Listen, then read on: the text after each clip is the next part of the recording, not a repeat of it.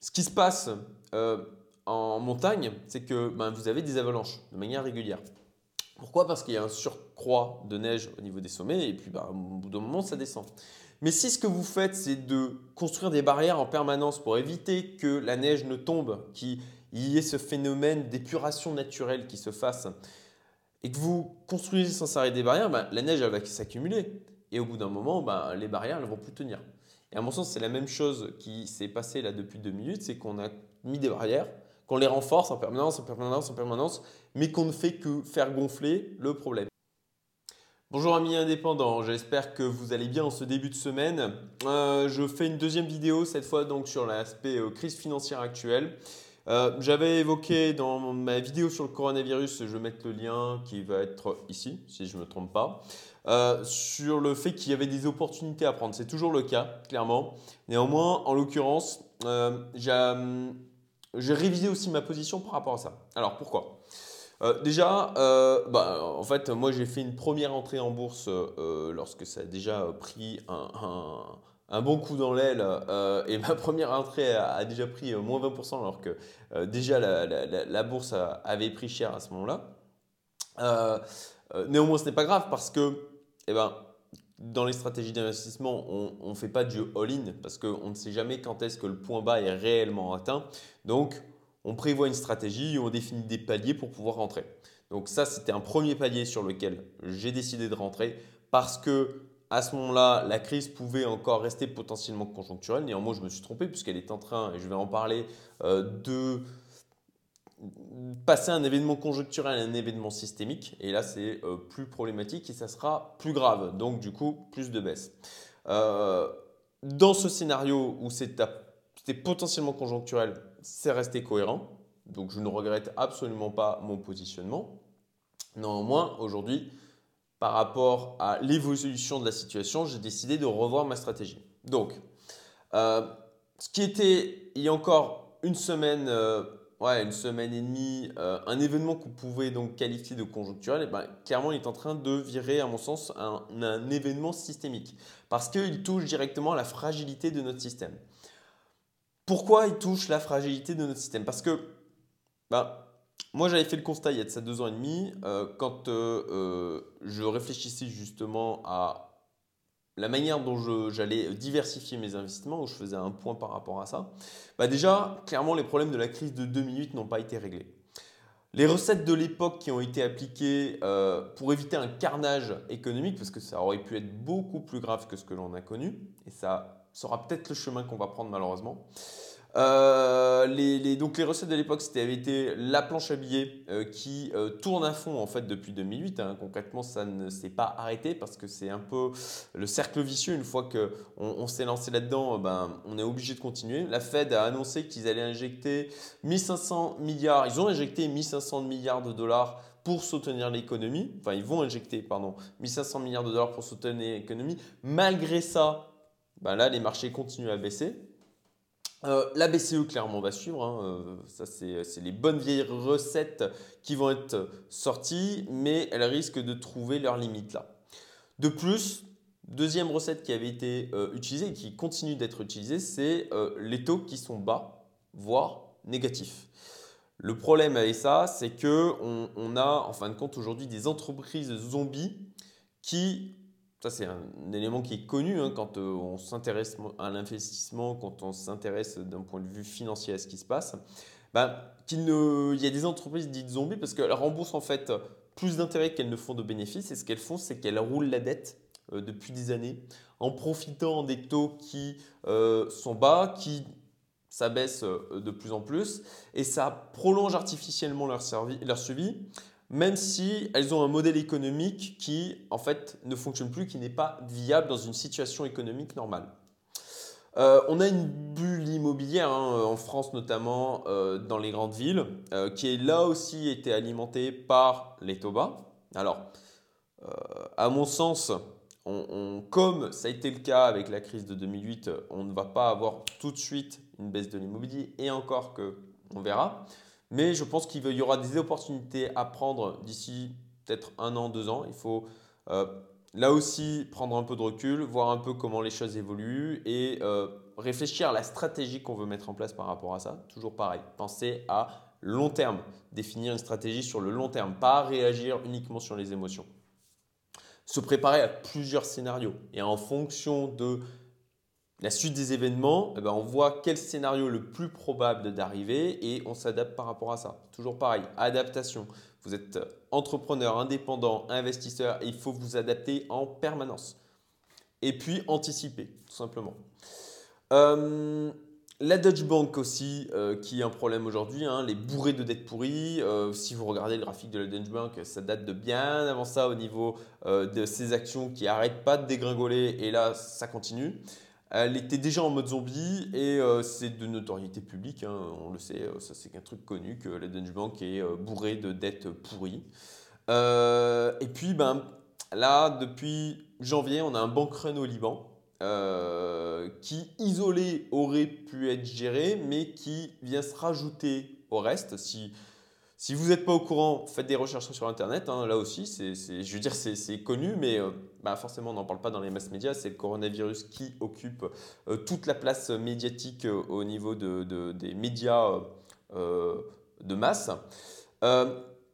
et ça va pas aider parce que bah, mondialisation, euh, le, fait que tous les marchés financiers sont intrinsèquement euh, liés les uns aux autres, les banques sont interdépendantes.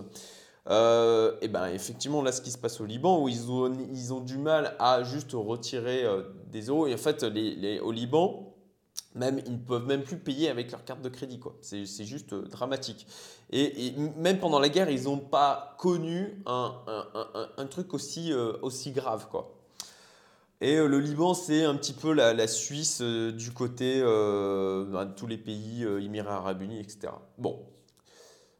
On, a, on a donc tous ces éléments que je viens d'évoquer, et ce pas les seuls, hein, c'est juste une partie. Mais moi, c'est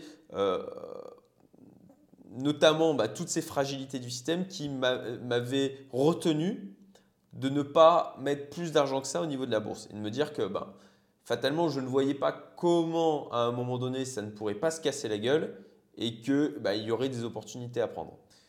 C'est heureusement, malheureusement, j'en sais rien. Euh, c'est la vie, c'est comme ça. Il y a des choses qui se passent. Et soit on décide ben, de se concentrer sur le négatif, soit on essaye d'en tirer profit, d'en tirer parti. Et, euh, et c'est pas d'être euh, opportuniste à mon sens dans le mauvais sens du terme. C'est tout simplement de, c'est la vie en général. C'est soit on décide de voir le positif, soit on décide de voir le négatif.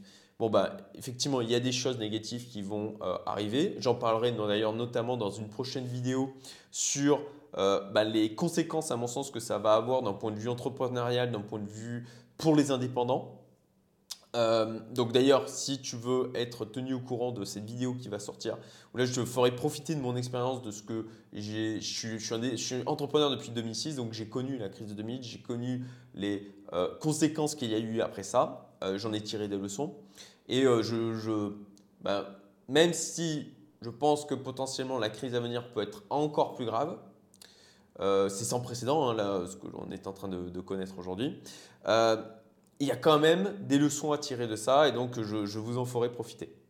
Euh, j'ai déjà, d'ailleurs, j'en ai déjà fait profiter ma communauté. Je, toujours, je leur mets du contenu en avant-première ou du contenu qui leur sont uniquement dédiés. Donc, si jamais ça vous intéresse de rejoindre la communauté Youmento, puis d'échanger avec des gens qui sont dans la même dynamique que moi, vous avez le lien vers le formulaire de contact en dessous, en description de cette vidéo.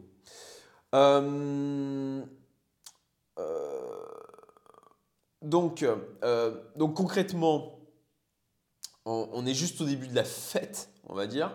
Euh, ceux qui ont la possibilité de se dégager de la liquidité euh, euh, pour préparer les, futures opportunités qui, vont, arriver, parce que là, on a, eu, on a eu des grosses baisses. Je pense qu'il faut encore attendre.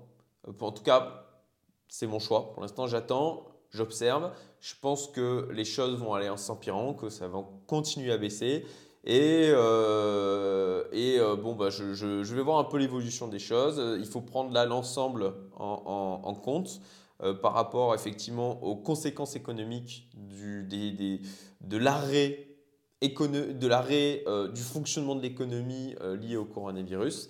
Et, et, par rapport à ça, bah, il y a des entreprises concrètement qui vont mieux s'en tirer d'autres. Il y a des entreprises qui vont même avoir leur business qui va être euh, tiré par ça. Je pense notamment à, par exemple, hein, euh, bon, bah, bien sûr, il y a euh, toutes les boîtes qui fabriquent du gel hydroalcoolique. bon, ben, elles, je pense qu'elles vont plutôt bien en ce moment. Mais au-delà de ça, regardez par exemple toutes les boîtes liées au télétravail aujourd'hui qui vendent des outils en ligne comme Slack notamment.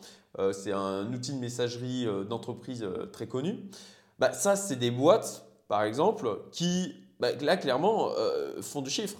Les boîtes de VPN, euh, tout simplement, quand vous avez besoin de mettre en télétravail des employés, euh, mais en sécurisant quand même les accès aux données en interne des entreprises, ben, il faut vous acheter des VPN. Donc ben, là aussi, les boîtes qui en vendent vont gagner de l'argent par rapport à ça. Tout ce qui est lié, à mon sens, au télétravail, va voir son business boosté par la crise que l'on est en train de connaître. Donc là, il y a des positionnements aussi à prendre.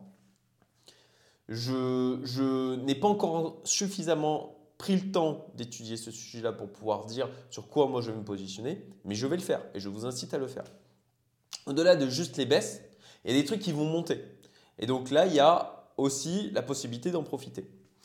Euh, alors, euh, là, concrètement, moi, pour parler aussi des cryptos dans lesquels euh, je suis, euh, bah, là, ça a pris tatane, hein, il faut dire ce qui est. Euh, ça n'a pas échappé au, deuxième crack au niveau de la bourse qu'il y a eu cette semaine. il y a eu une baisse qui a été sans précédent au niveau des cryptos.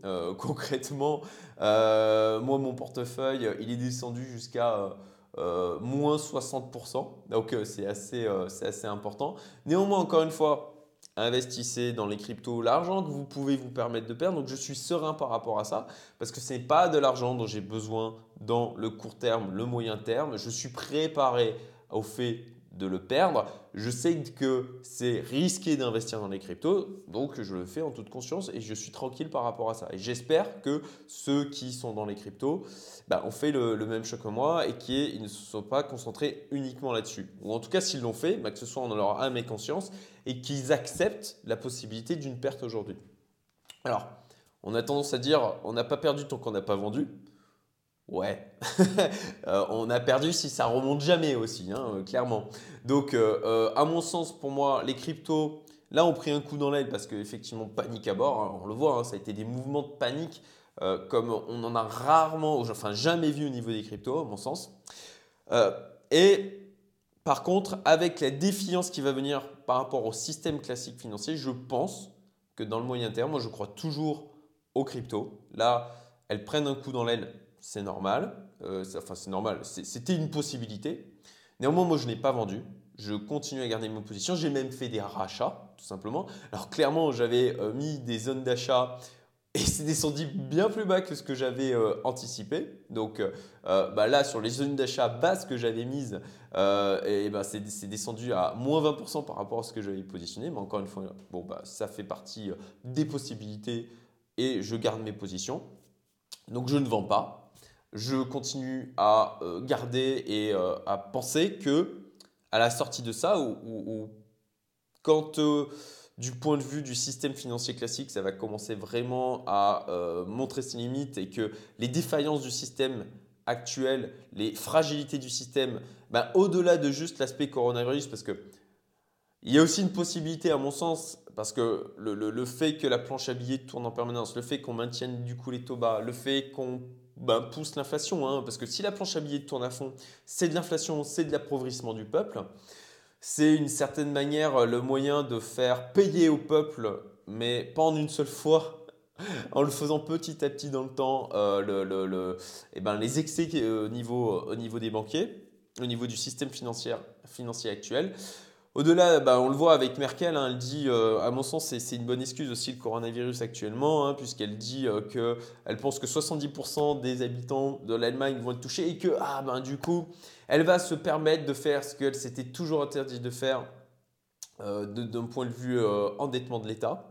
Je, je, pense que c'est peut-être notamment un moyen, ben, essayer de sauver la Deutsche Bank. Euh, on verra. Euh, mais à mon sens, ça peut être aussi un excellent euh, prétexte pour les pouvoirs publics de profiter du coronavirus en disant bah, regardez, tout est en train de cracher. Bah, c'est pas parce que le système était bah, clairement, on avait une bulle parce qu'on avait fait des conneries au niveau de, la, de, plage sur biais, parce qu'on n'avait pas laissé avoir une période d'épuration, parce que c'était clairement ça qui était nécessaire après 2008, c'était d'avoir une, période d'épuration. Je fais une, métaphore par rapport à ça. Ce qui se passe en montagne, c'est que ben, vous avez des avalanches de manière régulière. Pourquoi? Parce qu'il y a un surcroît de neige au niveau des sommets et puis bah, au bout d'un moment, ça descend. Mais si ce que vous faites, c'est de construire des barrières en permanence pour éviter que la neige ne tombe, qu'il y ait ce phénomène d'épuration naturelle qui se fasse, et que vous construisez sans arrêt des barrières, bah, la neige elle va s'accumuler. Et au bout d'un moment, bah, les barrières ne vont plus tenir. Et à mon sens, c'est la même chose qui s'est passée là depuis deux minutes, c'est qu'on a mis des barrières, qu'on les renforce en permanence, en permanence, en permanence, mais qu'on ne fait que faire gonfler le problème. Donc, on verra ce qui se passe. Est-ce que ça va vraiment exploser cette fois euh, Ou est-ce que effectivement le fait d'injecter à mort de la liquidité euh, et de, booster l'inflation va permettre d'éviter euh, une crise monstrueuse On verra, mais encore une fois, on réfléchit au scénario possible et on définit comment on se positionne par rapport à ça. Toujours anticipation. Donc, euh, je, voilà, tout, ça pour dire que moi, globalement, là, j'attends de voir ce qui se passe. Je réfléchis à bah, ce qui va potentiellement monter par rapport à ça. Comment aussi l'ordre mondial va être redéfini par rapport à ce qui euh, se passe aujourd'hui, parce que c'est un peu comme le, ce qui s'est passé avec le 11 septembre. Hein. Il va y avoir des choses qui vont bouger d'un point de vue euh, économie d'un point de vue global et puis euh, bah, typiquement là, là on voit bien que le fait d'avoir le gros de la production en Chine c'est problématique. Donc il est fort probable que ce soit pris comme bah, dans la lignée de ce qu'a lancé Trump comme le parfait euh, le parfait euh, ah je cherche mes mots mais la parfaite raison en fait pour pouvoir refaire de la localisation au niveau de la production. De dire que bon, bah voilà, c'est du coup des intérêts stratégiques de l'État et que l'on ne peut plus se permettre de uniquement se positionner sur principalement la Chine pour pouvoir euh, euh, eh ben, alimenter euh, la production des, pays occidentaux normalement, notamment. Voilà, j'espère que ces éléments que je vous apporte sur moi, mes analyses d'un point de vue investisseur, d'un point de vue financier. J'espère que ça va vous aider à y voir un peu plus clair. De la même manière, toujours pareil, faites-vous votre propre avis. Personne n'est infaillible. D'accord? Donc, fiez-vous à vous. Écoutez euh, les gens qui vous bah, semblent crédibles, qui ont de l'expérience. Euh, faites vos propres recherches.